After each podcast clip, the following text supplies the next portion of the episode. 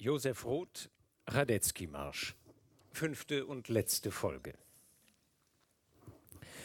Es geht ihm nicht gut, dem jungen Karl Josef von Trotta und Schipolje, Leutnant in der Armee seiner Majestät des österreichischen Kaisers Franz Josefs I. Eingetreten war er auf Wunsch seines Vaters und vor noch gar nicht so vielen Jahren um gewissermaßen das Erbe seines Großvaters durch die Zeiten zu tragen und zu verteidigen. Dieser hatte vor über 50 Jahren dem damals noch jungen Kaiser in der Schlacht bei Solferino das Leben gerettet und war als Held in die Geschichte eingegangen. Die militärische Karriere seines Enkels Karl Josef stellt sich jedoch alles andere als heldisch dar. Am Tod seines Freundes, des Regimentsarztes Dr. Max Demand, war er, in seinen Augen jedenfalls, schuldig geworden. Dann hatte er als Anführer einer Kompanie seines Jägerbataillons, das an der russischen Grenze stationiert ist, auf streikende Arbeiter schießen lassen. Es hatte Tote und Verletzte gegeben.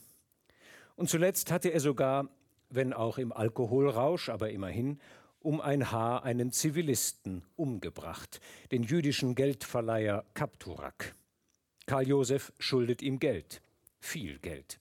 Um genau zu sein, die astronomische Summe von 7250 Kronen.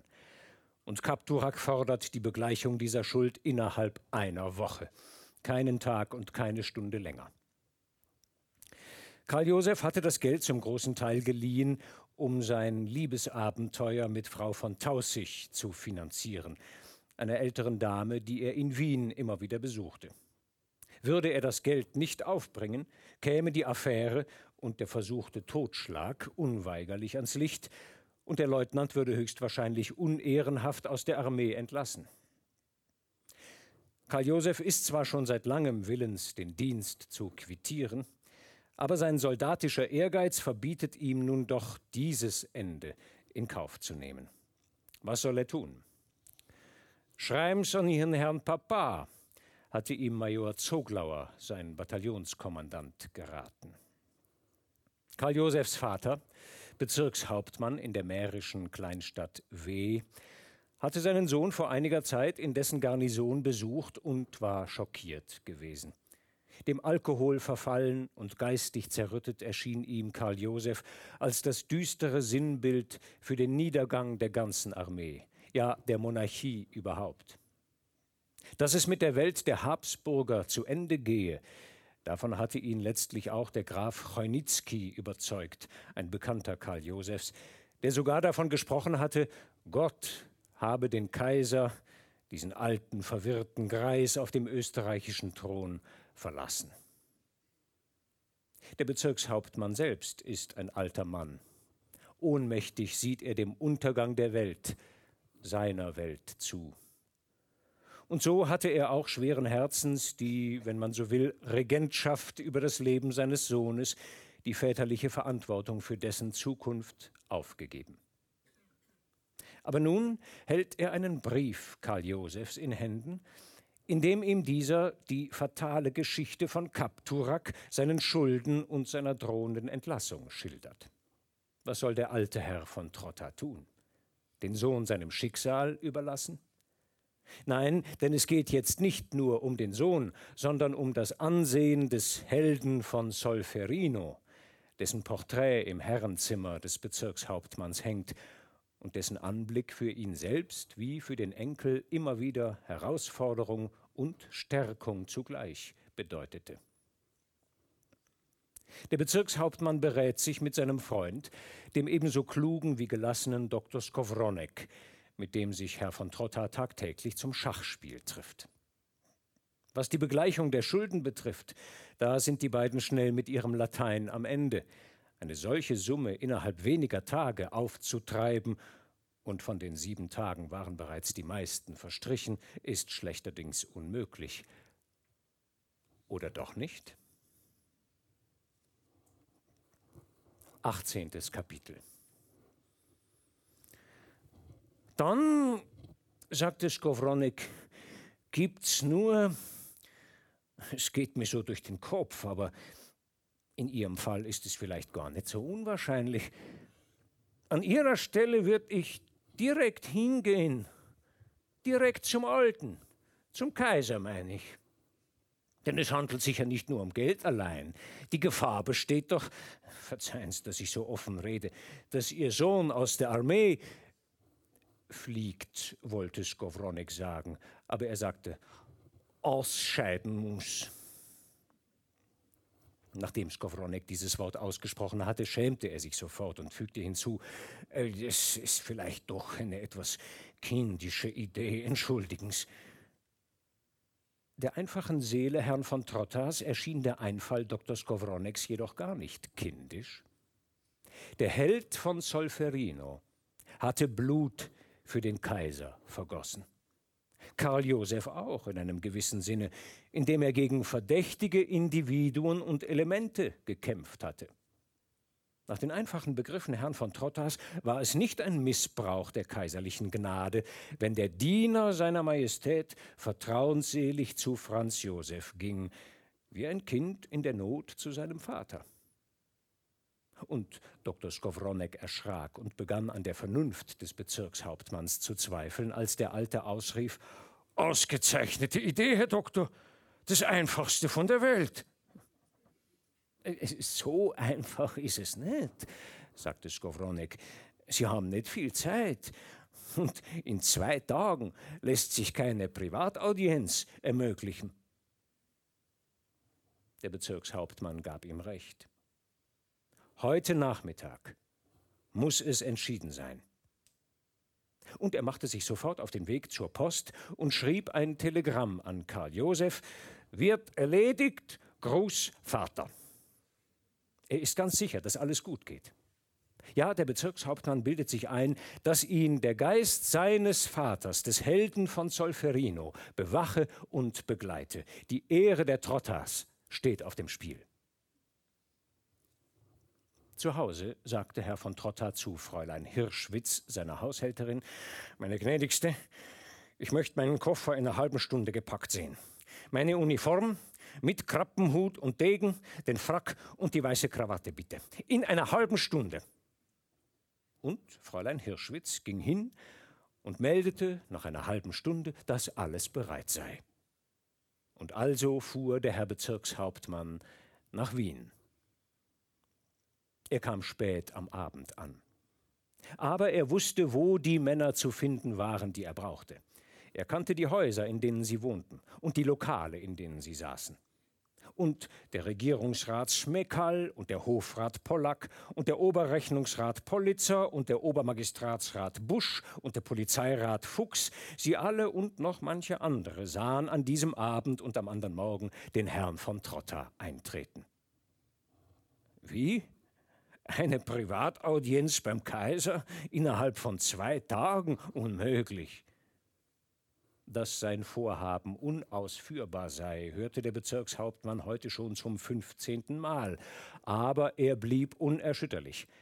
Und dem unerschrockenen Kämpfer für die Ehre der Trottas gelang es schließlich, einen Freund Montenuovos, des Obersthofmeisters, in jener berühmten Konditorei aufzustöbern, in der sich die genäschigen Würdenträger des Reiches regelmäßig am Nachmittag einfanden.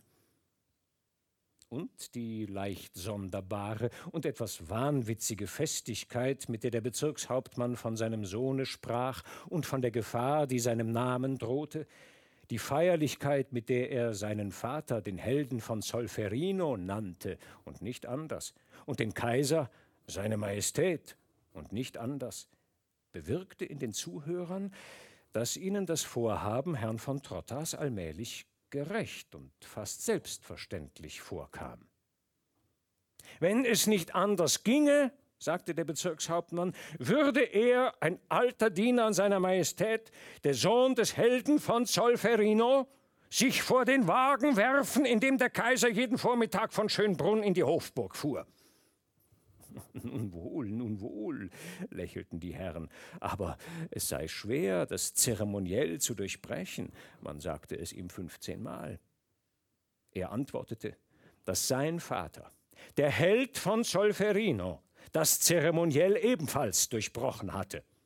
So, Mit der Hand hat er seine Majestät an der Schulter gepackt und niedergerissen, sagte der Bezirkshauptmann. Und er erhob sich selbst, griff nach der Schulter des Herrn, dem er die Szene gerade schilderte, und versuchte, die historische Lebensrettung an Ort und Stelle zu spielen. Jetzt lächelte keiner mehr. Der Name Solferino weckte in ihnen Schauder und Ehrfurcht. Der Name der Schlacht, die zum ersten Mal den Untergang der Kaiser- und königlichen Monarchie angekündigt hatte. Sie spürten vielleicht schon den Atem des Todes, der ein paar Monate später sie alle ergreifen sollte, am Nacken ergreifen. Man suchte nach einer Möglichkeit, das zeremoniell zu umgehen und fand sie. Der Bezirkshauptmann Franz Freiherr von Trotta sollte am nächsten Morgen schon vom Kaiser empfangen werden, und zwar knapp vor dessen Abfahrt nach Ischl. Es war ein wunderbarer Morgen. Der Bezirkshauptmann hatte die ganze Nacht hindurch nicht eine Minute geschlafen, sondern immer wieder die Paradeuniform probiert. Nun trat er zum zehnten Mal vor den Spiegel, fuhr noch einmal über die goldenen Knöpfe seines Fracks, putzte den goldenen Griff des Degens, bürstete seine Schuhe, kämmte seinen Backenbart, nahm den Krabbenhut in die Hand. Er verspürte keinerlei Müdigkeit. Für 8.30 Uhr war er bestellt. Noch einmal bürstete er seinen schwarzgrünen Frack. Dann schloss er das Zimmer, und wie das Glanzstück einer Parade rollte Herr von Trotta zum Kaiser. Er wurde, wie es Vorschrift war, von einem Beamten des Obersthofmeisteramtes gemustert. Sein Frack, seine Handschuhe, seine Hosen, seine Stiefel waren tadellos. Es wäre unmöglich gewesen, einen Fehler an Herrn von Trotter zu entdecken. Er wartete. Er wartete in dem großen Raum vor dem Arbeitszimmer seiner Majestät. An beiden Flügeln der hohen, weißen, goldgesäumten Tür standen zwei übergroße Wächter wie tote Standbilder. Jetzt öffnete sich die Flügeltür. Herr von Trotta erhob sich. Er ging mit zagen, lautlosen Schritten über den Teppich. Sein Herz klopfte, aber seine Seele war ruhig. Der Bezirkshauptmann blieb in der Mitte des Raums stehen, machte eine tiefe Verbeugung und verharrte ein paar Sekunden so, das Angesicht gegen das Parkett. Als er sich erhob, war die Tür hinter seinem Rücken geschlossen. Vor ihm, hinter dem Schreibtisch, stand Kaiser Franz Josef. Und es war dem Bezirkshauptmann, als stünde hinter dem Schreibtisch sein älterer Bruder. Ja, der Backenbart Franz Josefs war etwas gelblich, um den Mund besonders, aber im Übrigen genauso weiß wie der Backenbart Herrn von Trottas. Der Kaiser trug die Uniform eines Generals und der Herr von Trotta die Uniform eines Bezirkshauptmanns. Und sie glichen zwei Brüdern, von denen der eine ein Kaiser, der andere ein Bezirkshauptmann geworden war. Sehr menschlich, wie diese ganze in den Protokollen niemals verzeichnete Audienz, war die Bewegung, die Franz Josef in diesem Augenblick vollführte. Da er befürchtete, ein Tropfen könnte an seiner Nase hängen, zog er sein Taschentuch aus der Hosentasche und fuhr damit über den Schnurrbart. Er warf einen Blick auf den Akt. Aha, der Trotta, dachte er. Er erinnerte sich, dass er bei den Manövern an der russischen Grenze den jüngsten Abkömmling dieser Familie neulich erst gesprochen hatte.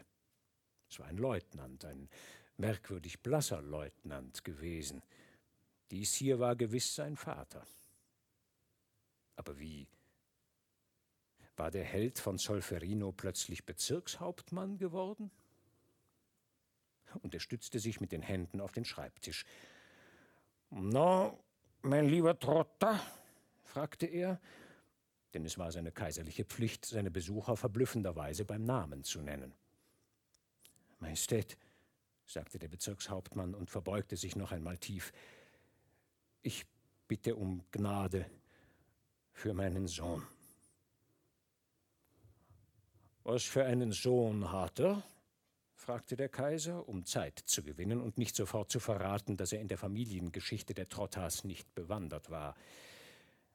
Mein Sohn ist Leutnant bei den Jägern in B, sagte Herr von Trotta. Ach so, ach so, sagte der Kaiser. Das ist der junge Mann, den ich bei den letzten Manövern gesehen habe.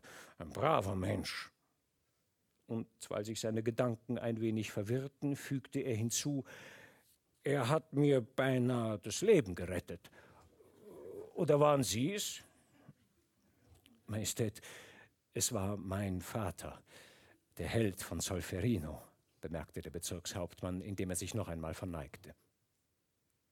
Da verließ Franz Josef I. seinen Platz hinter dem Schreibtisch, ging seinem Besucher ein paar Schritte entgegen und sagte Kommen's doch näher. Der Bezirkshauptmann trat näher. Der Kaiser streckte seine magere, zitternde Hand aus, eine Greisenhand mit blauen Äderchen. Der Bezirkshauptmann ergriff die Hand des Kaisers und verbeugte sich. Majestät, wiederholte er, ich bitte um Gnade für meinen Sohn. Sie waren wie zwei Brüder. Ihre weißen Backenbärte, ihre abfallenden schmalen Schultern, ihr gleiches körperliches Maß erweckte in beiden den Eindruck, dass sie ihren eigenen Spiegelbildern gegenüberständen. Und der eine glaubte, er hätte sich in einen Bezirkshauptmann verwandelt, und der andere glaubte, er hätte sich in den Kaiser verwandelt. Zur linken Hand des Kaisers und zur rechten Herrn von Trottas standen die zwei großen Fenster des Zimmers offen. Schönes Wetter heute, sagte plötzlich Franz Josef. Wunderschönes Wetter heute, sagte der Bezirkshauptmann. Und während der Kaiser mit der linken nach dem Fenster deutete, streckte der Bezirkshauptmann seine rechte in die gleiche Richtung aus. Auf einmal fiel es dem Kaiser ein, dass er vor seiner Abreise nach Ischl noch viel zu erledigen hatte, und er sagte, es ist gut, es, es wird alles erledigt. Was hat er denn angestellt? Schulden? Es wird erledigt. Grüßen Sie Ihren Papa. Mein Vater ist tot, sagte der Bezirkshauptmann. So, tot, sagte der Kaiser. Schade. Schade. Und er kehrte an seinen Schreibtisch zurück, setzte sich und sah nicht mehr, wie der Bezirkshauptmann hinausging, den Kopf gesenkt, den Degengriff an der linken, den Krappenhut an der rechten Hüfte. Der morgendliche Lärm der Vögel erfüllte das ganze Zimmer, und Kaiser Franz Josef notierte schnell Affaire Trotta günstig erledigen auf den Akt. 19. Kapitel. Die fatale Angelegenheit Leutnant Trottas wurde in einer fürsorglichen Stille begraben. Der Major Zoglauer sagte nur, von allerhöchster Stelle aus ist Ihre Affäre beigelegt. Ihr Herr Papa hat das Geld geschickt. Mehr ist darüber nicht zu sagen. Trotta schrieb hierauf an seinen Vater. Er berichtete, dass die Gefahr für seine Ehre von allerhöchster Stelle abgewandt worden sei. Er war bewegt und gerührt. Aber in seinem kargen Wortschatz fanden sich keine Ausdrücke für Reue, Wehmut und Sehnsucht. Der Brief war ein bitteres Stück Arbeit. Nach einer Stunde war er fertig. Somit schien ihm alles erledigt, die ganze ekelhafte Sache begraben. Er bewunderte selbst sein phänomenales Glück. Auf den alten Kaiser konnte sich der Enkel des Helden von Solferino in jeder Lage verlassen. Nicht minder erfreulich war die nunmehr erwiesene Tatsache, dass der Vater Geld besaß. Unter Umständen, nachdem jetzt die Gefahr, aus der Armee ausgeschlossen zu werden, vermieden war, konnte man sie freiwillig verlassen. In Wien mit Frau von Tausig leben, vielleicht in den Staatsdienst treten, zivil tragen. Leutnant Trotter betrachtete noch einmal mit Wohlgefallen den Brief, steckte ihn in den Umschlag und malte heiter die Adresse. Zur Belohnung bestellte er einen doppelten neunziggrädigen. Überdies erfuhr er, dass Kapturak nicht eine Woche nach der Audienz des Bezirkshauptmanns des Landes verwiesen worden war, weggeschafft, aus der Welt geschafft. Ein glücklicher Tag, kein Zweifel. So weit reichte also der Arm Franz Josephs des alten Mannes. So weit reichte also auch das Andenken des Helden von Solferino.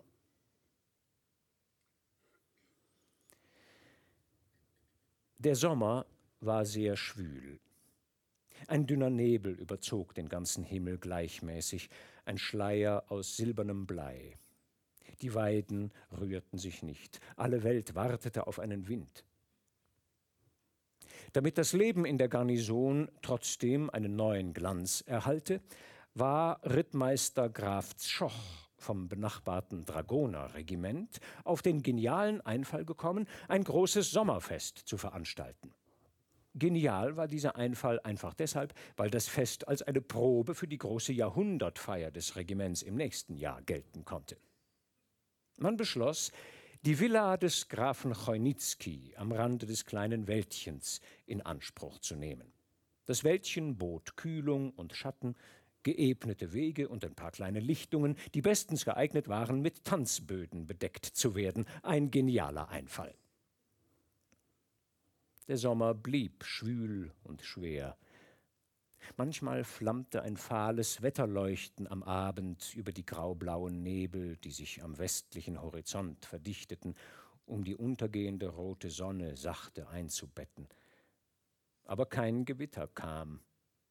Weit von hier, in einer anderen Welt, mochten sich die Gewitter entladen. Der Sonntag und das Fest brach schließlich an. Man zählte 54 Gäste. Man hatte zwei Militärkapellen aus größeren Garnisonen erbeten. Sie spielten in zwei hölzernen offenen Pavillons im kleinen Wäldchen. Die Damen saßen in zeltüberdeckten Bagagewagen, trugen sommerliche Kleider über steifen Miedern und rädergroße Hüte, auf denen ausgestopfte Vögel nisteten. Obwohl es ihnen heiß war, lächelten sie, jede eine heitere Brise. Sie lächelten mit den Lippen, den Augen, den Brüsten, die hinter fest verrammelten Kleidern gefangen waren.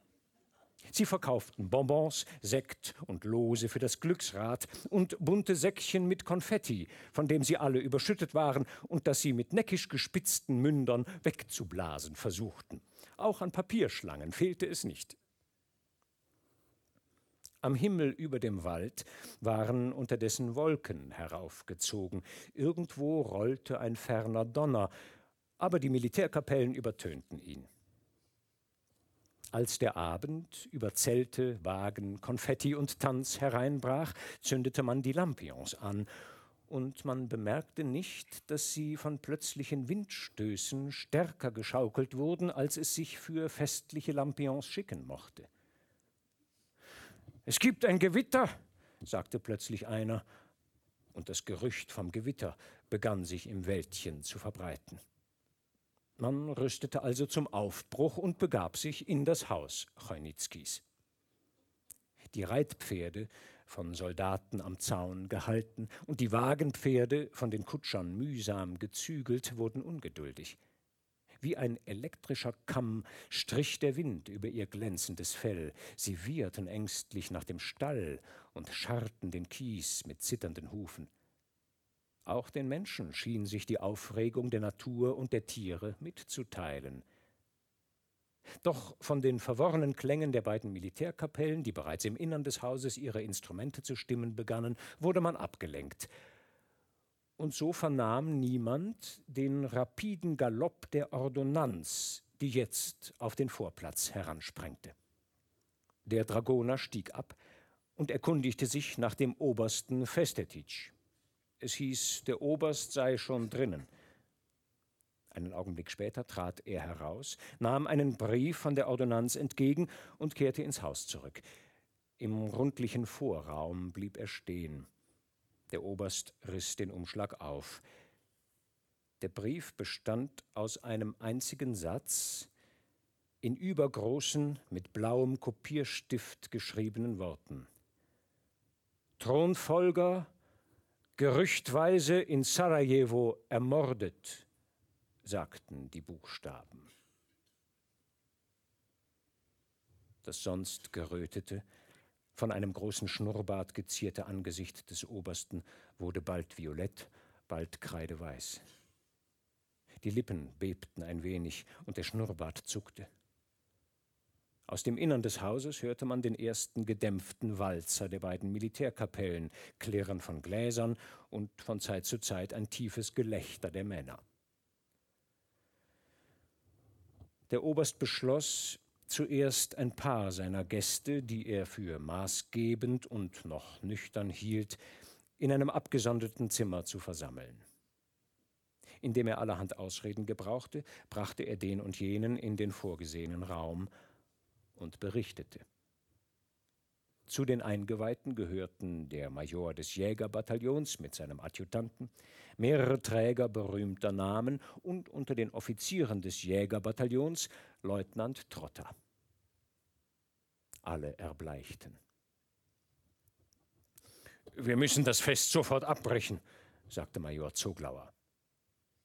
Der Rittmeister Tschoch ein paar Konfettisternchen im Haar und den Rest einer rosa Papierschlange um den Nacken rief: Das Fest abbrechen? Niemals! Dies, dies, diese Nachricht ist nicht wahr. Soll mir erst einer nachweisen, dass es wahr ist? Blöde Lüge. Dafür spricht doch schon allein das Wort gerüchtweise oder wahrscheinlich oder wie das politische Zeug heißt. Auch ein Gerücht genügt, sagte Zoglauer. Hier mischte sich Herr von Babenhausen, Rittmeister der Reserve, in den Zwist. Er war recht angeheitert. Meine Herren, sagte er, Bosnien ist weit von uns entfernt. Auf Gerüchte geben wir nix. Was mich betrifft, ich pfeife auf Gerüchte. Und wenn's wahr ist, werden wir schon früh genug erfahren. Bravo! rief Baron Nordjene von den Husaren und Oberleutnant Kinski, an den Ufern der Moldau aufgewachsen, behauptete, der Thronfolger sei jedenfalls eine höchst unsichere Chance der Monarchie gewesen. Vorausgesetzt, dass man das Wort gewesen überhaupt anwenden könne. Der betrunkene Graf Badjani begann hierauf, sich mit seinen Landsleuten auf Ungarisch zu unterhalten. Man verstand kein Wort. Der Rittmeister Jelacic, ein Slowene, geriet in Zorn. Er hasste die Ungarn ebenso wie er die Serben verachtete. Er liebte die Monarchie, er war ein Patriot. Er trat an den Tisch und schlug mit der flachen Hand auf die Platte. Wir bitten die Herren, sagte er, die Unterhaltung auf Deutsch fortzusetzen. Graf Benkje, der gerade gesprochen hatte, hielt ein und antwortete Ich will es auf Deutsch sagen, wir sind übereingekommen, meine Landsleute und ich, dass wir froh sein können, wenn das Schwein hin ist. Neben der Tür stand der Leutnant Trotter. Er hatte viel getrunken. Er fühlte wohl, dass er berauscht war, aber er vermisste zu seiner Verwunderung den gewohnten wohltätigen Nebel vor den Augen. Vielmehr kam es ihm vor, als sähe er alles deutlicher, wie durch blankes, klares Eis. Diese Stunde war ihm überhaupt ganz vertraut. Die Verwirklichung einer oft vorgeträumten Begebenheit. Das Vaterland der Trottas zerfiel und zersplitterte und wie vor Jahren im Lokal der Frau Resi fühlte er den Zwang, etwas zu tun. Gab es da kein Bild zu retten? Er fühlte den dunklen Blick des Großvaters in seinem Nacken. Und er machte einen Schritt gegen die Mitte des Zimmers. Ich weiß, sagte er und trat noch einen Schritt vorwärts, dass seine Kaiser und königliche Hoheit, der Herr Erzherzog Thronfolger, wirklich ermordet ist. Er schwieg. In seinen kleinen dunklen Augen glomm ein helles, fast weißes Licht auf. Sein schwarzes, verworrenes Haar überschattete die kurze Stirn und verfinsterte die Falte über der Nasenwurzel, die Höhle des Zorns, das Erbteil der Trottas. Wenn den Anwesenden das Porträt des Helden von Solferino bekannt gewesen wäre, hätten sie glauben können, der alte Trotter sei auferstanden. Mein Großvater, begann der Leutnant wieder, und er fühlte den Blick des Alten im Nacken. Mein Großvater hat dem Kaiser das Leben gerettet. Ich, sein Enkel, ich werde nicht zugeben, dass das Haus unseres allerhöchsten Kriegsherrn beschimpft wird. Die Herren betragen sich skandalös. Er hob die Stimme. Skandal! schrie er. Und Skandal! wiederholte er. Der betrunkene Graf Benkje torkelte einen Schritt gegen den Leutnant. Wer hier noch ein Wort gegen den Toten sagt, fuhr der Leutnant fort, den schieß ich nieder, und er griff an die Pistolentasche. Da der betrunkene Benkje etwas zu murmeln anfing, schrie Trotter Ruhe! Mit einer Stimme, die ihm wie eine geliehene vorkam, einer donnernden Stimme. Vielleicht war es die Stimme des Helden von Solferino. Er fühlte sich eins mit seinem Großvater. Er selbst war der Held von Solferino. Der Oberst Festetic und der Major Zoglauer standen auf. Zum ersten Mal, seitdem es eine österreichische Armee gab, befahl ein Leutnant Rittmeistern, Majoren und Obersten Ruhe. Keiner von den Anwesenden glaubte noch, die Ermordung des Thronfolgers sei lediglich ein Gerücht. Sie sahen den Thronfolger in einer roten, dampfenden Blutlache. Sie fürchteten auch hier, in diesem Zimmer, in der nächsten Sekunde Blut zu sehen. Befehlen Sie ihm zu schweigen, flüsterte der Oberst Festetitsch. Herr Leutnant, sagte Zoglauer, verlassen Sie uns. Leutnant Trotter wandte sich zur Tür. In diesem Augenblick wurde sie aufgestoßen. Man hörte aus den anderen Räumen die Frauen lachen und die Musik und die schleifenden Schritte der Tänzer. Jemand rief Der Thronfolger ist ermordet.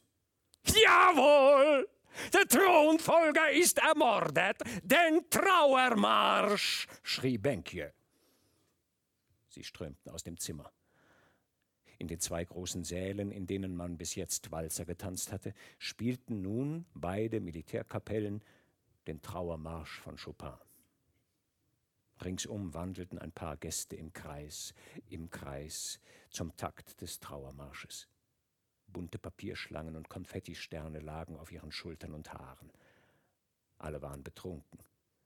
Und wer noch nicht genügend getrunken hatte, dem drehte sich der Kopf vom unermüdlichen Kreisen. Allmählich beschleunigten die Kapellen den Takt, und die Trommler trommelten ohne Unterlass, und der betrunkene Pauker schlug plötzlich an den silbernen Triangel, und im selben Augenblick machte Graf Benkje einen Freudensprung. Das Schwein ist hin! schrie er auf Ungarisch. Die Gäste lachten. Aber dann wurde es still. Niemand gab einen Laut von sich. Alle blieben, wie sie gestanden oder gesessen hatten, und rührten sich nicht mehr. Leutnant Trotta verließ das Haus. Herr Major, sagte er im Vorbeigehen zu Major Zoglauer, ich werde morgen um meinen Abschied bitten. Zoglauer streckte die Hand aus, wollte etwas sagen und brachte zunächst keinen Laut hervor. Vielleicht haben Sie recht. Sie sind jung, sagte er endlich.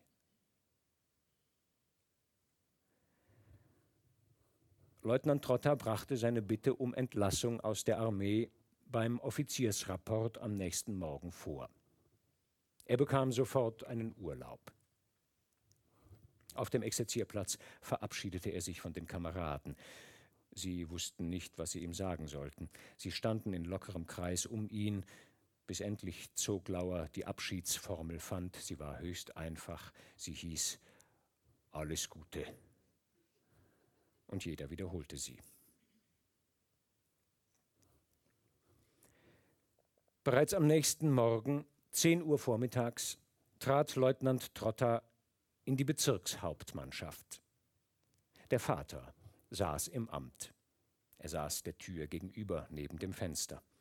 Es war kühl, schattig und sommerlich still wie einst in den Ferien. Der Bezirkshauptmann erhob sich. Er ließ den Sohn herankommen, legte den Zwicker auf die Akten und breitete die Arme aus. Sie küssten sich flüchtig. Setz dich, sagte der Alte und wies auf den Lehnstuhl, auf dem Karl Josef als Kadettenschüler gesessen hatte, an den Sonntagen von neun bis zwölf, die Mütze auf den Knien, die schneeweißen Handschuhe auf der Mütze. Vater, begann Karl Josef und blieb an seinem Platz stehen. Ich verlasse die Armee. Er wartete. Du verlässt die Armee? Nach diesem Unglück, sagte der Vater, das uns vorgestern getroffen hat, gleicht so ein Abschied einer, einer Desertion. Die ganze Armee ist desertiert, Vater, antwortete Karl Josef.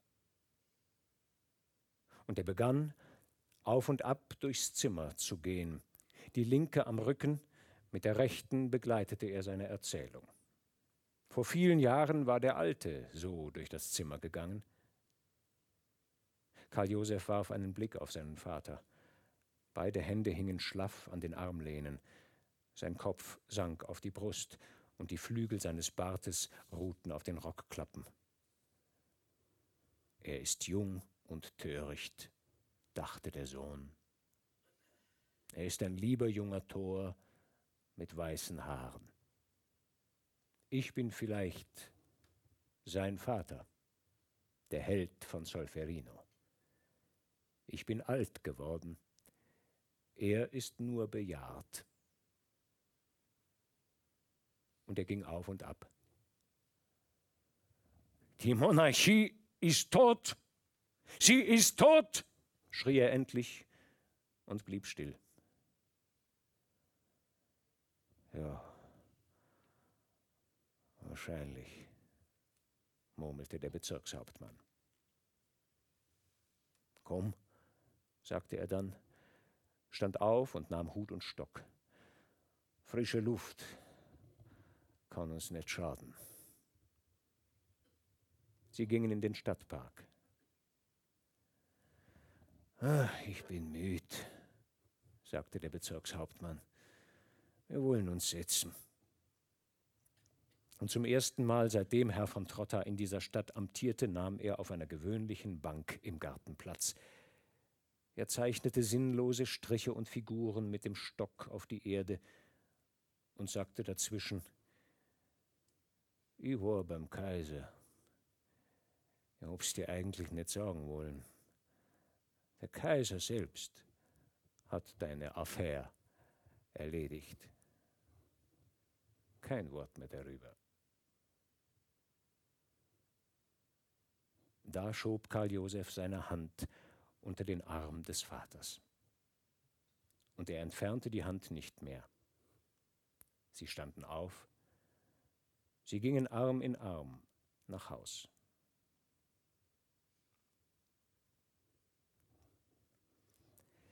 Zwanzigstes Kapitel. Karl Josef bekam seinen Abschied. Und was willst du jetzt machen? fragten die Kameraden. Ich hab einen Posten, sagte Trotter, und sie fragten nicht mehr. Der Leutnant Trotter ging in sein Zimmer. Er kleidete sich langsam um. Zuerst schnallte er den Säbel ab, die Waffe und das Abzeichen seiner Ehre. Vor diesem Augenblick hatte er Angst gehabt. Er wunderte sich, es ging ohne Wehmut. Eine Flasche 90-Grädiger stand auf seinem Tisch, er musste nicht einmal trinken. Jetzt legte Trotta den Rock ab, den Rock des Kaisers. Jetzt spannte er die Bluse über den Tisch, so wie man es in der Kadettenschule gelernt hatte.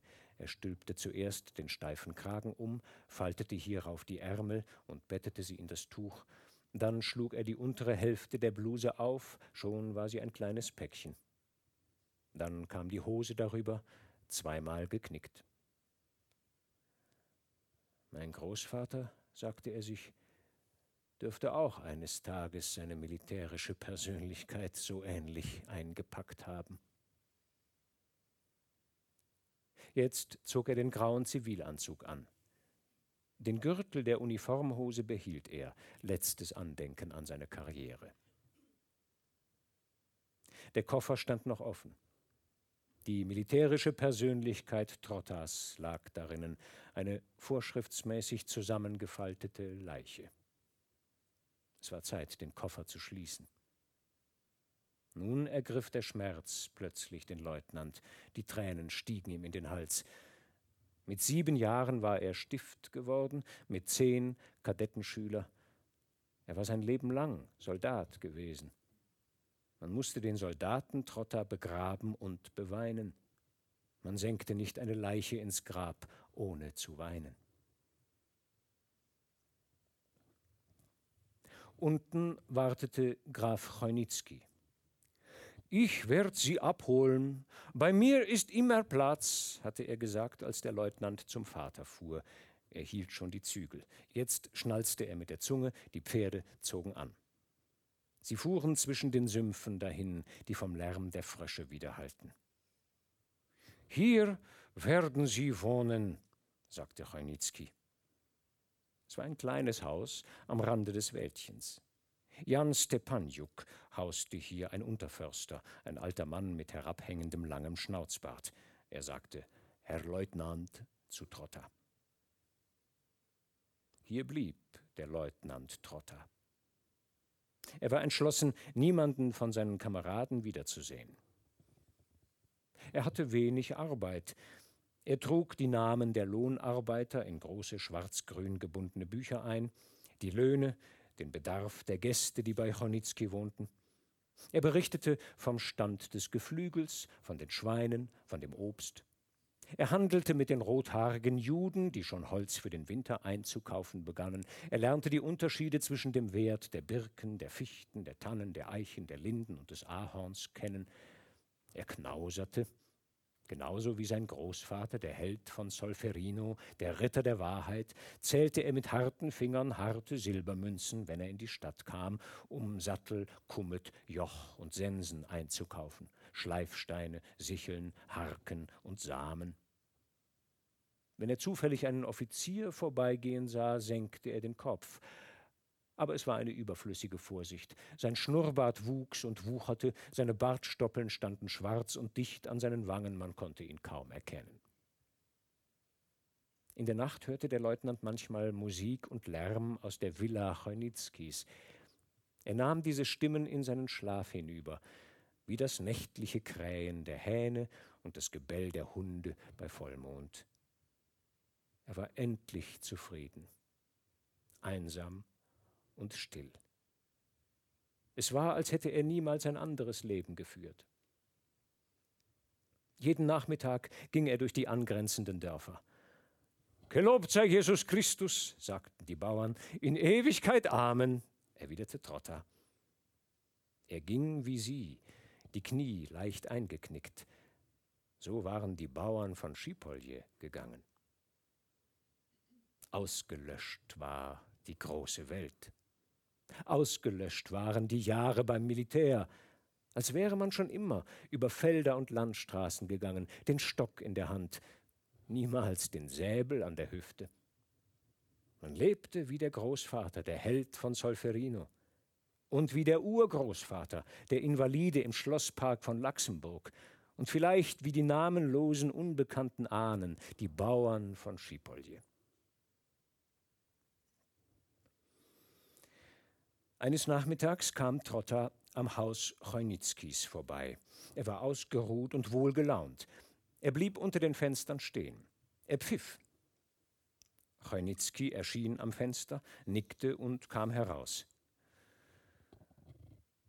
Es ist endlich soweit, sagte Chojnitzki. Der Krieg ist da. Wir haben ihn lang erwartet. Dennoch wird er uns überraschen. Es scheint einem Trotter nicht lang beschieden, in Freiheit zu leben. Meine Uniform ist bereit. In einer Woche, denke ich, oder in zwei, werden wir einrücken. Er war Rittmeister der Reserve. Es schien Trotter, als wäre die Natur niemals so friedlich gewesen wie in dieser Stunde. Man konnte schon mit freiem Aug in die Sonne blicken, sie sank in sichtbarer Schnelligkeit dem Westen entgegen. Plötzlich hörte man von oben unter dem Himmel ein schwaches, heiseres Kreischen. Chojnitzki erhob die Hand. Wissen Sie, was es ist? Wilde Gänse. Sie verlassen uns früh. Sie hören schon die Schüsse. Sie wissen, was sie tun. In dieser Nacht schlief Trotter nicht. Er hörte um Mitternacht den heiseren Schrei der wilden Gänse. Er trat vor die Tür. Er sah den Himmel an. Die Sterne blinzelten wie immer. Es war nichts anderes am Himmel zu sehen. Dennoch schrie es unaufhörlich heiser unter den Sternen.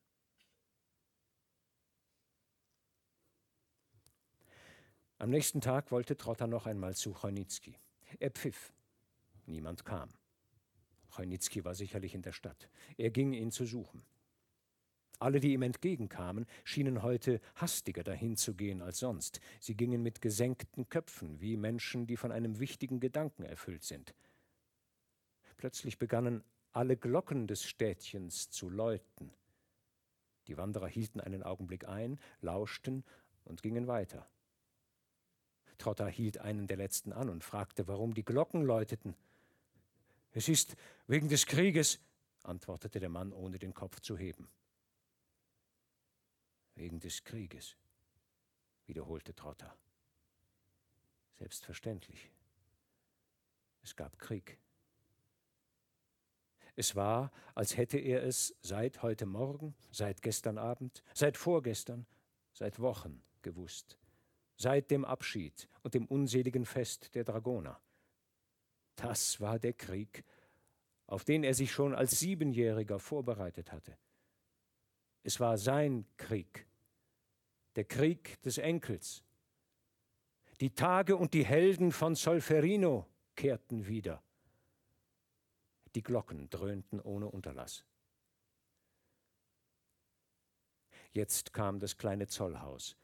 An der Tür, von Menschen umringt, hing ein leuchtendes schwarz-gelbes Plakat. Die ersten Worte, schwarz auf gelbem Grund, konnte man auch aus der Ferne lesen. An meine Völker. An jeder der vier freistehenden Wände des Hauses klebte ein großes Plakat, jedes in einer anderen Landessprache, jedes beginnend mit der Anrede des Kaisers an meine Völker. Die des Lesens kundig waren, lasen laut die Plakate vor. Ihre Stimmen vermischten sich mit dem dröhnenden Gesang der Glocken. Manche gingen von einer Wand zur anderen und lasen den Text in jeder Sprache. Es war Abend geworden, und da es ein Freitagabend war, brannten die Kerzen in den kleinen Häuschen der Juden und erleuchteten die Bürgersteige. Jedes Häuschen war wie eine kleine Gruft. Der Tod selbst hatte die Kerzen angezündet. Lauter als an den anderen Feiertagen der Juden scholl ihr Gesang aus den Häusern. Sie grüßten einen außerordentlichen, einen blutigen Sabbat. Zwischen ihren Gesang fielen die schneidenden Stimmen der Trompeten aus den Kasernen. Man blies den Zapfenstreich, den letzten Zapfenstreich. Schon war die Nacht gekommen. Trotta kehrte um. Das Tor zu Chojnitzkis Haus stand offen, alle Zimmer waren erleuchtet. Chojnitzki kam ihm im Vorraum entgegen, in Uniform, mit Helm und Patronentäschchen. Er ließ einspannen. Er hatte drei Meilen bis zu seiner Garnison. Er wollte in der Nacht fort. Wart einen Augenblick, sagte er. Er sagte zum ersten Mal du zu Trotta. Vielleicht aus Unachtsamkeit, vielleicht weil er schon in Uniform war. Ich fahre dich noch vorbei. Sie fuhren vor Stepanjuks Häuschen. Chojnitzki ging noch mit Trotta hinein. Er setzt sich, er sieht zu, wie Trotta sein Zivil ablegt und die Uniform anzieht. Stück für Stück. So hatte er vor einigen Wochen erst, aber lang ist es her, seine Uniform ausgezogen. Trotta kehrte in seine Montur zurück, in seine Heimat. Er zieht den Säbel aus dem Futteral. Er schnallt die Feldbinde um, die schwarz-gelben Quasten streicheln zärtlich das Metall des Säbels. Jetzt schließt Trotta den Koffer. Sie haben nur wenig Zeit, Abschied zu nehmen. Sie halten vor der Kaserne der Jäger. Adieu, sagt Trotta. Sie drücken sich die Hand, sehr lange. Sie fühlen, dass man mehr tun müsse. Bei uns küsst man sich, sagt Chojnitzki. Sie umarmen sich also und küssen sich schnell. Trotta steigt ab. Der Posten vor der Kaserne salutiert. Die Pferde ziehen an, hinter Trotta fällt das Tor der Kaserne zu. Er steht noch einen Augenblick und hört den Wagen Chojnitzkis wegfahren.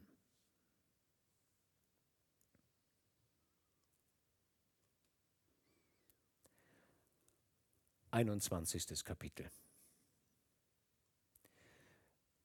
Noch in dieser Nacht marschierte das Bataillon der Jäger in Richtung nach Nordosten gegen die Grenze Wolotschiska.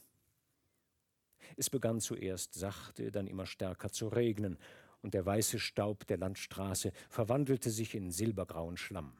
Der Kot schlug klatschend über den Stiefeln der Soldaten zusammen und bespritzte die tadellosen Uniformen der Offiziere, die vorschriftsmäßig in den Tod gingen. Beim Morgengrauen erreichte das Bataillon sein Ziel, vereinigte sich mit zwei fremden Infanterieregimentern und bildete Schwarmlinien. So warteten sie zwei Tage. Und es war nichts vom Krieg zu sehen. Am dritten Tag kam der Befehl zum Rückzug und das Bataillon formierte sich zum Abmarsch. Die Offiziere wie die Mannschaften waren enttäuscht. Es verbreitete sich das Gerücht, dass zwei Meilen östlich ein ganzes Dragonerregiment aufgerieben worden sei.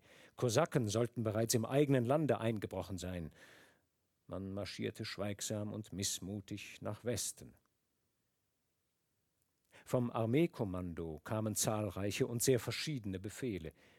Die meisten bezogen sich auf die Evakuierung der Dörfer und Städte und auf die Behandlung der russisch gesinnten Ukrainer, der Geistlichen und der Spione. Voreilige Standgerichte verkündeten in den Dörfern voreilige Urteile. Geheime Spitzel lieferten unkontrollierbare Berichte über Bauern, Popen, Lehrer, Beamte. Man hatte keine Zeit, man musste sie schleunigst zurückziehen, aber auch die Verräter schleunigst bestrafen. Und während sich Sanitätswagen, Feldartillerie, Dragoner, Ulanen und Infanteristen im ständigen Regen auf den aufgeweichten Straßen zusammenfanden, Kuriere hin und her galoppierten, die Einwohner der kleinen Städtchen in endlosen Scharen nach dem Westen flüchteten, beladen mit weißen und roten Bettpolstern, grauen Säcken, braunen Möbelstücken, knallten von den Kirchplätzen der Weiler und Dörfer die Schüsse der hastigen Vollstrecker hastiger Urteile und die Weiber der Ermordeten lagen kreischend um Gnade vor den kotbedeckten Stiefeln der Offiziere, und loderndes rotes Feuer schlug aus Hütten und Scheunen, Ställen und Schobern. Der Krieg der österreichischen Armee begann mit Militärgerichten. Tagelang hingen die echten und die vermeintlichen Verräter an den Bäumen auf den Kirchplätzen zur Abschreckung der Lebendigen.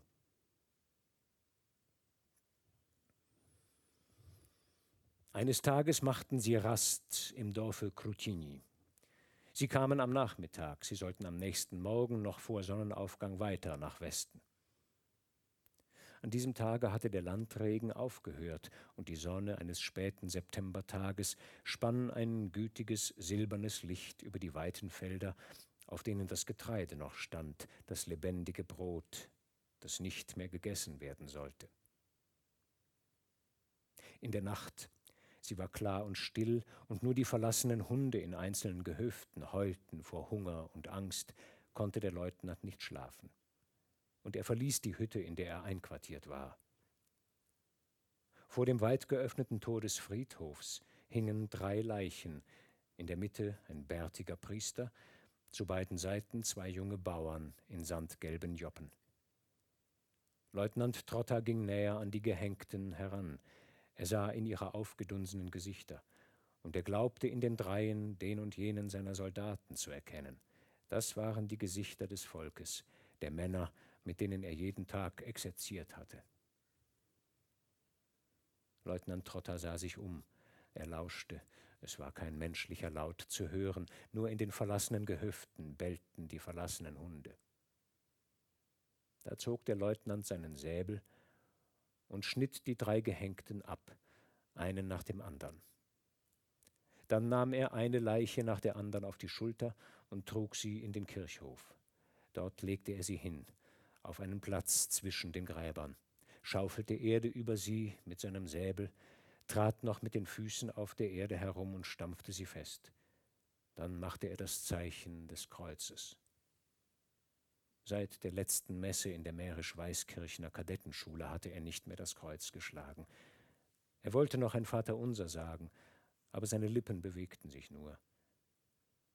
Irgendein nächtlicher Vogel schrie, die Hunde heulten.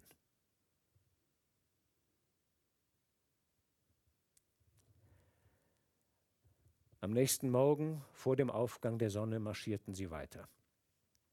Die silbernen Nebel des herbstlichen Morgens verhüllten die Welt, bald aber entstieg ihnen die Sonne, glühend wie im Hochsommer. Sie bekamen Durst. Sie marschierten durch eine verlassene, sandige Gegend, kein Bach, kein Teich. Sie kamen durch ein paar Dörfer, aber die Brunnen waren verstopft von Leichen Erschossener und Hingerichteter. Man marschierte weiter. Der Durst wurde stärker. Der Mittag kam. Sie hörten Schüsse und legten sich flach auf die Erde. Der Feind hatte sie wahrscheinlich schon überholt. Sie schlängelten sich weiter, auf die Erde gedrückt. Da leuchtete eine verlassene Bahnstation. Hier fingen die Schienen an. Im Laufschritt erreichte das Bataillon die Station. Hier war man sicher. Ein paar Kilometer weit war man zu beiden Seiten von den Bahndämmen gedeckt. Der Feind, vielleicht eine Sotnia Kosaken, mochte sich jenseits des Dammes auf gleicher Höhe befinden. Plötzlich rief einer Wasser! Und im nächsten Augenblick schon hatten alle den Brunnen auf dem Grat des Bahndammes neben einem Wächterhäuschen erblickt. Hier bleiben, kommandierte Major Zoglauer aber die durstigen Männer waren nicht zu halten. Einzeln zuerst, dann in Gruppen stürmten die Männer den Abhang hinauf, Schüsse knallten, und einige der Männer fielen. Die feindlichen Reiter jenseits des Bahndammes schossen auf die durstigen Männer, und immer mehr durstige Männer liefen dem tödlichen Brunnen entgegen. Und als sich der zweite Zug der zweiten Kompanie dem Brunnen näherte, lag schon ein Dutzend Leichen auf dem grünen Abhang. Zug, halt! kommandierte Leutnant Trotter. Er trat seitwärts und sagte, ich werde euch Wasser bringen, dass keiner sich rührt. Hier warten, Eimer her. Man brachte ihm zwei Eimer aus wasserdichtem Leinen, und er ging den Abhang hinauf, dem Brunnen zu. Die Kugeln umpfiffen ihn, flogen an seinen Ohren vorbei und an seinen Beinen und über seinen Kopf hinweg. Er beugte sich über den Brunnen. Er sah auf der anderen Seite jenseits des Abhangs die zwei Reihen der zielenden Kosaken. Er hatte keine Angst. Es fiel ihm nicht ein, dass er getroffen werden könnte wie die anderen. Er hörte schon die Schüsse, die noch nicht gefallen waren, und gleichzeitig die ersten trommelnden Takte des Radetzky-Marsches. Er stand auf dem Balkon des väterlichen Hauses. Unten spielte die Militärkapelle. Jetzt senkte Trotter den zweiten Eimer in den Brunnen. Jetzt schmetterten die Schinellen. Jetzt hob er den Eimer hoch. In jeder Hand einen vollen, überquellenden Eimer. Von den Kugeln umsaust, setzte er den linken Fuß an, um hinabzugehen. Jetzt tat er zwei Schritte. Jetzt ragte gerade noch sein Kopf über den Rand des Abhangs. Jetzt schlug eine Kugel an seinen Schädel. Er machte noch einen Schritt und fiel nieder. Die vollen Eimer wankten, stürzten und ergossen sich über ihn. Warmes Blut rann aus seinem Kopf auf die kühle Erde des Abhangs. Von unten her riefen die ukrainischen Bauern seines Zuges Gelobt sei Jesus Christus. In Ewigkeit Amen, wollte er sagen. Aber seine Lippen rührten sich nicht mehr. Sein Mund blieb offen. Seine weißen Zähne starrten gegen den blauen Herbsthimmel. Seine Zunge wurde langsam blau. Er fühlte seinen Körper kalt werden. Dann starb er. Das war das Ende des Leutnants Karl Josef Freiherrn von Trotta. So einfach und zur Behandlung in Lesebüchern für die Kaiser- und königlichen Volks- und Bürgerschulen ungeeignet war das Ende des Enkels des Helden von Solferino. Der Leutnant Trotta starb nicht mit der Waffe, sondern mit zwei Wassereimern in der Hand. Major Zoglauer schrieb an den Bezirkshauptmann. Der alte Trotter las den Brief ein paar Mal und ließ die Hände sinken. Der Brief fiel ihm aus der Hand und flatterte auf den rötlichen Teppich. Herr von Trotter nahm den Zwicker nicht ab. Der Kopf zitterte und der Zwicker flatterte wie ein gläserner Schmetterling auf der Nase des Alten. Der ganze Körper Herrn von Trotters blieb ruhig, nur sein Kopf wackelte und fortwährend flatterten die gläsernen Flügel des Zwickers. Eine Stunde oder länger saß der Bezirkshauptmann so vor dem Schreibtisch. Dann stand er auf, holte den schwarzen Anzug aus dem Kleiderschrank, die schwarze Krawatte und die Trauerschleifen aus schwarzem Krepp, die er nach dem Tode des Vaters getragen hatte, kleidete sich um. Immer noch wackelte sein Kopf. Er ging zu Fräulein Hirschwitz ins Zimmer, blieb an der Tür stehen und sagte Mein Sohn ist tot, gnädigste. Er schloss schnell die Tür, ging ins Amt, von einer Kanzlei zur anderen, steckte nur den wackelnden Kopf durch die Türen und verkündete überall Mein Sohn ist tot, Herr so und so. Mein Sohn ist tot, Herr so und so. Dann nahm er Hut und Stock und ging auf die Straße zu Dr. Skowronek. Skowronek erhob sich, als der Bezirkshauptmann eintrat, sah den wackelnden Kopf des Alten, das Trauerband am Ärmel und wusste alles. Er nahm die Hand des Bezirkshauptmanns und blickte auf den unruhigen Kopf und auf den flatternden Zwicker. Mein Sohn ist tot, wiederholte Herr von Trotta. Skowronek behielt die Hand seines Freundes lange, ein paar Minuten. Beide blieben stehen, Hand in Hand. In dieser Nacht und in vielen der folgenden Nächte schlief der alte Herr von Trotta nicht. Sein Kopf zitterte und wackelte auch in den Kissen. Manchmal träumte der Bezirkshauptmann von seinem Sohn. Der Leutnant Trotter stand vor seinem Vater, die Offiziersmütze mit Wasser gefüllt und sagte, Trink, Papa, du hast Durst. Dieser Traum wiederholte sich oft und immer öfter und allmählich gelang es dem Bezirkshauptmann, seinen Sohn jede Nacht zu rufen. Manchmal kam Karl Josef sogar einige Male, und Herr von Trotter begann, sich nach der Nacht und nach dem Bett zu sehnen.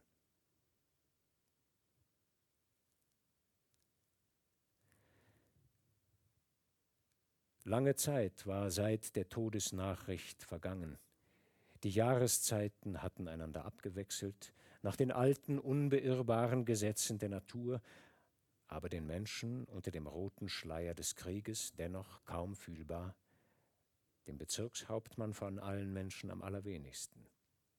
Sein Kopf zitterte noch ständig wie eine große Frucht an einem allzu dünnen Stängel. Der Leutnant Trotter war schon längst vermodert oder von den Raben zerfressen, aber dem alten Herrn von Trotter war es immer noch, als hätte er gestern erst die Todesnachricht erhalten. Und der Brief Major Zoglauers, der ebenfalls schon gestorben war, lag in der Brusttasche des Bezirkshauptmanns. Jeden Tag wurde er aufs Neue gelesen und in seiner fürchterlichen Frische erhalten, wie ein Grabhügel erhalten wird von sorgenden Händen.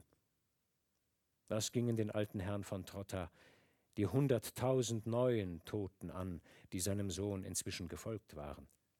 Was gingen ihn die hastigen und verworrenen Verordnungen seiner vorgesetzten Behörde an, die Woche für Woche erfolgten? Und was ging ihn der Untergang der Welt an, den er jetzt noch deutlicher kommen sah als einstmals der prophetische Chojnitzki? Sein Sohn war tot, sein Amt war beendet, seine Welt war untergegangen.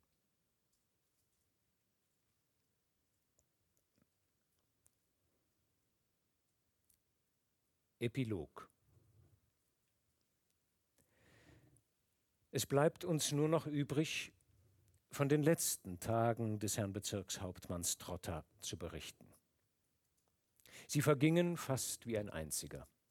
Die Zeit floss an ihm vorbei, ein breiter, gleichmäßiger Strom mit eintönigem Rauschen. Die Nachrichten aus dem Kriege kümmerten den Bezirkshauptmann wenig. Seine Tage, so schien es ihm, eilten nicht dem Grabe entgegen wie die Tage aller anderen Menschen. Versteinert wie sein eigenes Grabmal stand der Bezirkshauptmann am Ufer der Tage. Niemals hatte Herr von Trotta so sehr dem Kaiser Franz Josef geglichen. Zuweilen wagte er sogar selbst, sich mit dem Kaiser zu vergleichen. Er dachte an seine Audienz zu Schönbrunn und nach der Art der einfachen alten Männer, die von einem gemeinsamen Unglück sprechen, sagte er in Gedanken zu Franz Josef, was, wenn uns jemand damals das gesagt hätte, uns beiden Alten. Eines Tages erhielt er einen Brief.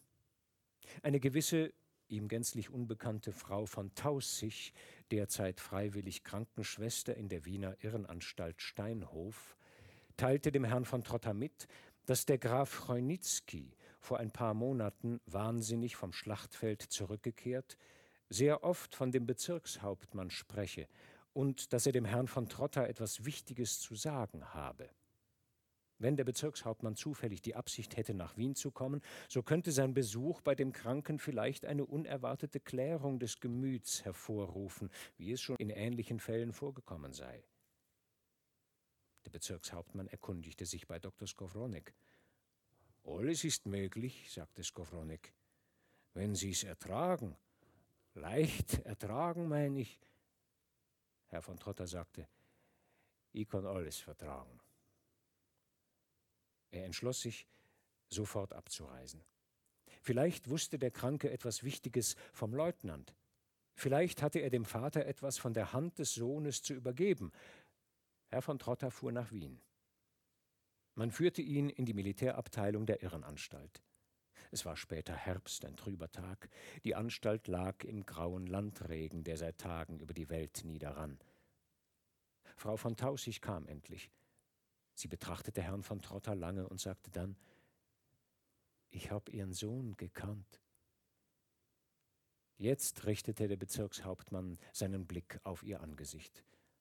Es war das Angesicht einer gealterten Frau, die immer noch schön war.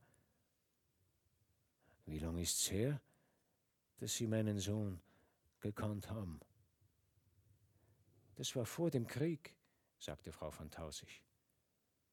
Dann nahm sie den Arm des Bezirkshauptmanns und flüsterte, wir haben uns geliebt, Karl Josef und ich.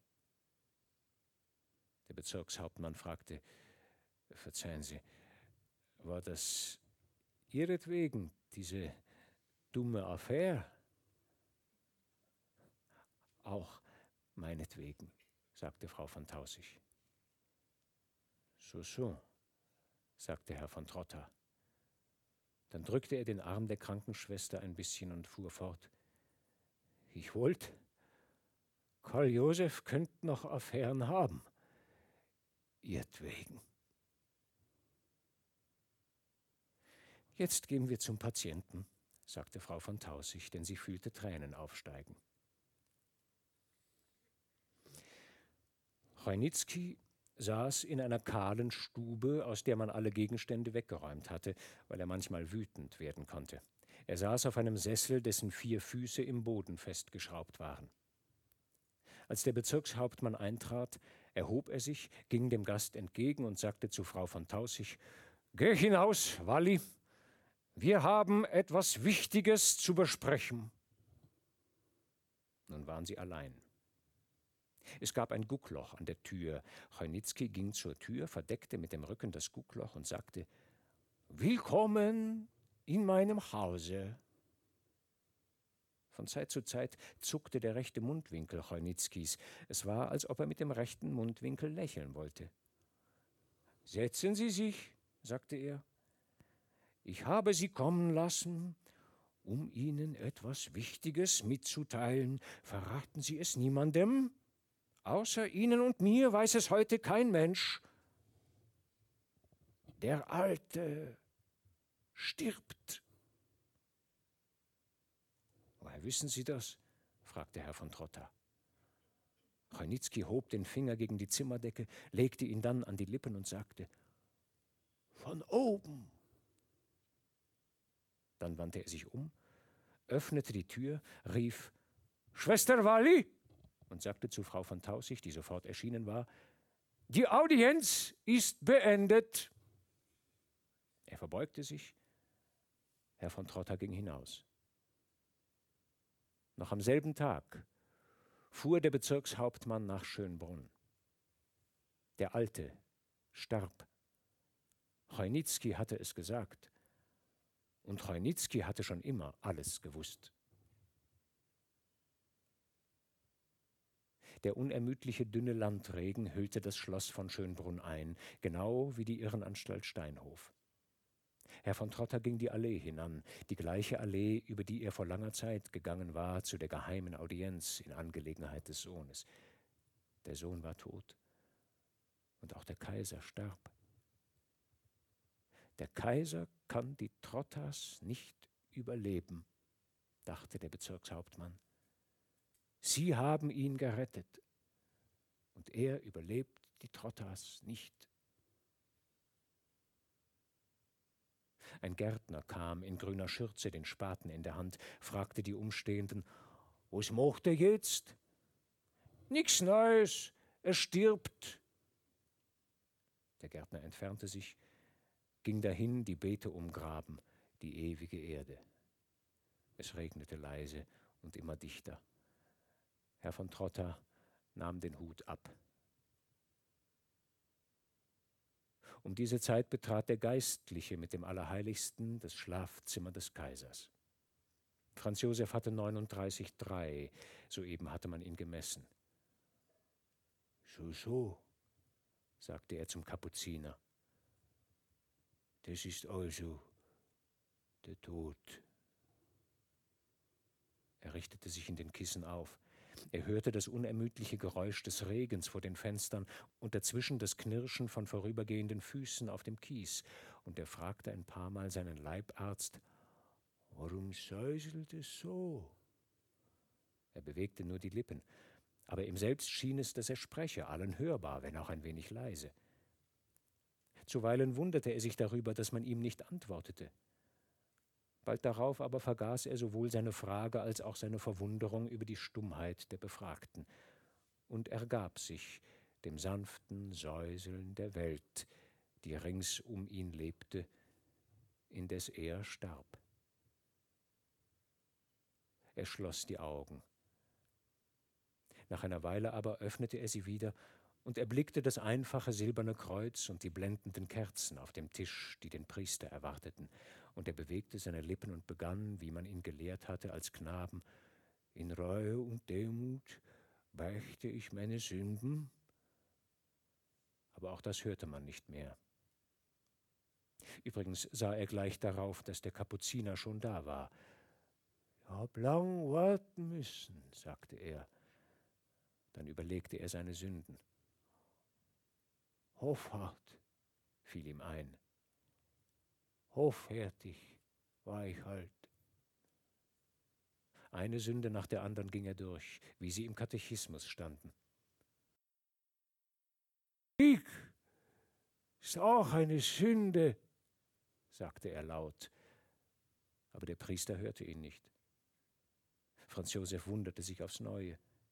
Jeden Tag kamen die Verlustlisten. Seit 1914 dauerte der Krieg. Schluss machen, sagte Franz Josef. Man hörte ihn nicht. Wäre ich nur in Solferino gefallen, sagte er. Man hörte ihn nicht. Vielleicht, dachte er, bin ich schon tot und red als ein Toter. Deshalb verstehen sie mich nicht. Und er schlief ein. Draußen wartete Herr von Trotta, der Sohn des Helden von Solferino, den Hut in der Hand im ständig rieselnden Landregen. Der Abend kam, Neugierige kamen, die Wartenden lösten sich ab, sie gingen, sie kamen, Herr von Trotta blieb. Die Nacht brach ein. Endlich begannen die Glocken zu dröhnen. Jetzt entfernte sich der Bezirkshauptmann. Er ging die flachen Stufen hinunter, die Allee entlang, langsam, wie hinter einem Leichenwagen. Er fuhr nach Hause. Es regnete auch in der Bezirksstadt W.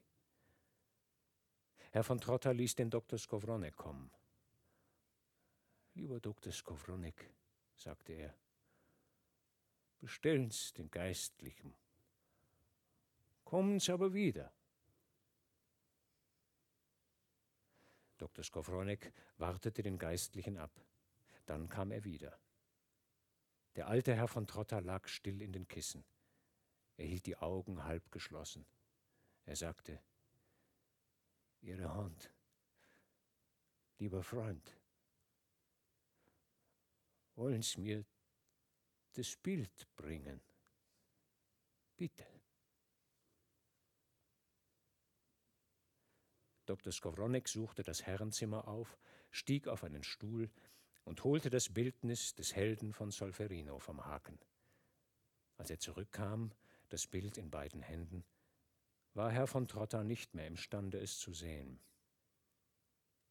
Der Regen trommelte sacht an die Scheibe. Dr. Skowronek wartete, das Porträt des Helden von Solferino auf den Knien. Nach einigen Minuten erhob er sich, nahm die Hand Herrn von Trottas, beugte sich gegen die Brust des Bezirkshauptmanns atmete tief und schloss die Augen des Toten. Es war der Tag, an dem man den Kaiser in die Kapuzinergruft versenkte. Drei Tage später ließ man die Leiche Herrn von Trottas ins Grab hinunter. Der Bürgermeister der Stadt W. hielt eine Rede. Auch seine Grabrede begann, wie alle Reden jener Zeit überhaupt, mit dem Krieg. Weiter sagte der Bürgermeister, dass der Bezirkshauptmann seinen einzigen Sohn dem Kaiser gegeben und trotzdem weiter gelebt und gedient hatte. Dann trat als einer der ersten der Dr. Skowronek an das Grab. Es fiel ihm ein, dass jetzt Nachmittag war, die Stunde des Schachspiels nahte heran. Nun hatte er keinen Partner mehr. Er beschloss dennoch ins Kaffeehaus zu gehen. Als sie den Friedhof verließen, lud ihn der Bürgermeister in den Wagen. Ich hätte gern noch erwähnt, sagte der Bürgermeister, dass Herr von Trotta den Kaiser nicht überleben konnte. Glauben's nicht, Herr Doktor? Ich weiß nicht, erwiderte Dr. Skowronek. Ich glaube, Sie konnten beide Österreich nicht überleben. Vor dem Kaffeehaus ließ Dr. Skowronek den Wagen halten.